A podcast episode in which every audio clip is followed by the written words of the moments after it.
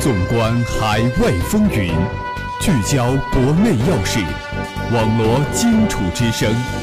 这里是武昌理工学院广播台新闻动态。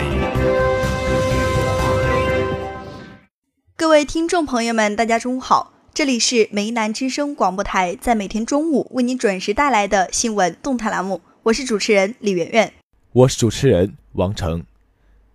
今天是二零一八年六月十四号，星期四。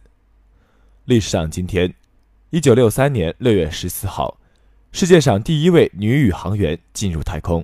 首先，进入今天的新闻三百秒。新闻三百秒，快速听世界。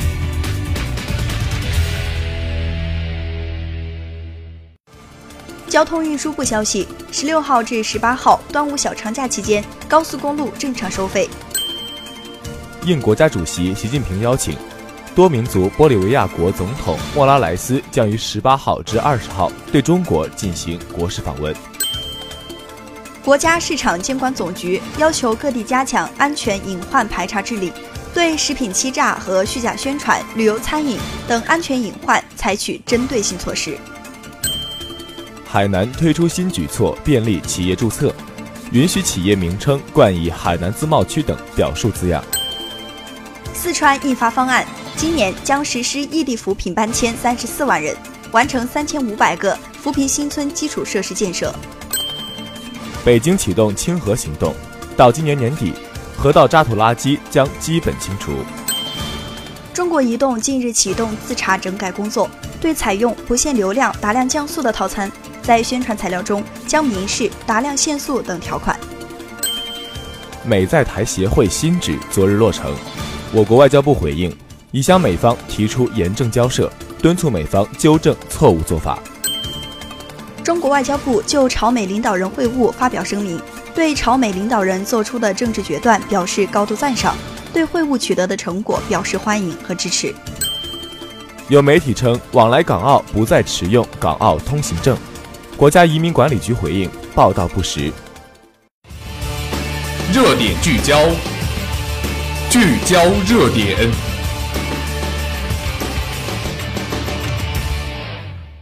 首先，让我们共同关注国际新闻。特朗普召开记者会，介绍金特会情况，感谢中国支持。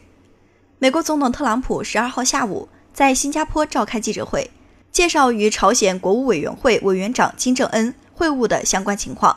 特朗普在开场讲话中提及中国在解决朝鲜半岛问题上所起的作用，感谢中国的支持。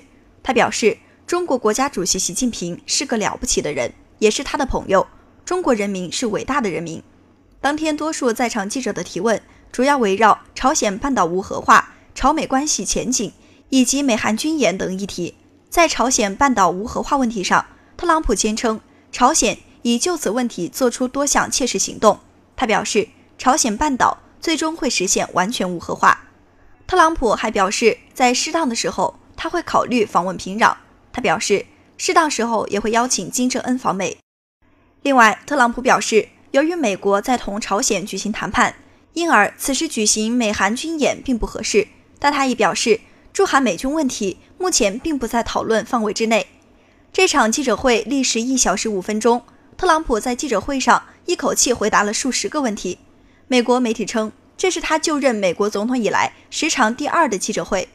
特朗普在召开记者会后不久就乘机离开新加坡回国。接下来，让我们把目光转向国内。中新网六月十三号电，在十三号国台办新闻发布会上，针对美国助理国务卿出席美在台协会台北办事处新馆落成仪式。国台办发言人马晓光表示，中方已向美方提出严正交涉，台湾民进党当局挟洋自重，只会进一步破坏两岸关系。有记者问，美国国务院主管文化教育事务的国务卿玛丽罗伊斯前日访台，出席美国在台协会台北办事处新馆落成仪式，请问发言人对此有何评论？马晓光回应称，中国外交部已向美方提出严正交涉。中方坚决反对美国与台湾进行任何形式的官方往来和接触。美方应切实恪守一个中国原则和中美三个联合公报的规定，以免损害中美关系和台海地区和平稳定。台湾民进党当局挟洋自重，只会进一步破坏两岸关系。接下来，让我们共同关注校园新闻。湖北省普通高中校长新课改、新课程、新高考专题培训在武昌理工学院举行。重南在线六月十三号消息，六月十一号至十三号，湖北省普通高中校长新课改、新课程、新高考专题培训班在武昌理工学院举行。来自全省的数百名高中校长参会。培训班由湖北省普通教育干部培训中心等主办，旨在为适应新高考改革要求，进一步深化普通高中课程改革，提高高中校长组织实施课程改革的能力和水平。自湖北各地的数百名高中校长齐聚一堂，研讨高中教育新时代下高中学校育人模式改革实践与探索等。此次培训班为期三天，分为三期举行。教育主题包括时代教育呼唤、课堂变革、解读湖北省考试招生制度改革实施方案、高考综合改革背景下普通高中育人模式改革实践与探索、普通高中学生综合素质评价政策解读等。授课教师由省教育厅领导、省考试院负责人、省教科院领导等组成。记者了解到，湖北省普通高中学科骨干教师及市县高中学科调研员。新课改、新课程、新高考专题培训班与此同时在武昌理工学院举行。武昌理工学院依山傍水，坐落在美丽的美南山下，我国最大的城中湖、汤逊湖三面环绕，欧式风格校园建筑掩映在青山绿水之中，校园风景如画，被公认为全国十大美丽湖景校园之一。该校在全国高校中首创成功素质教育。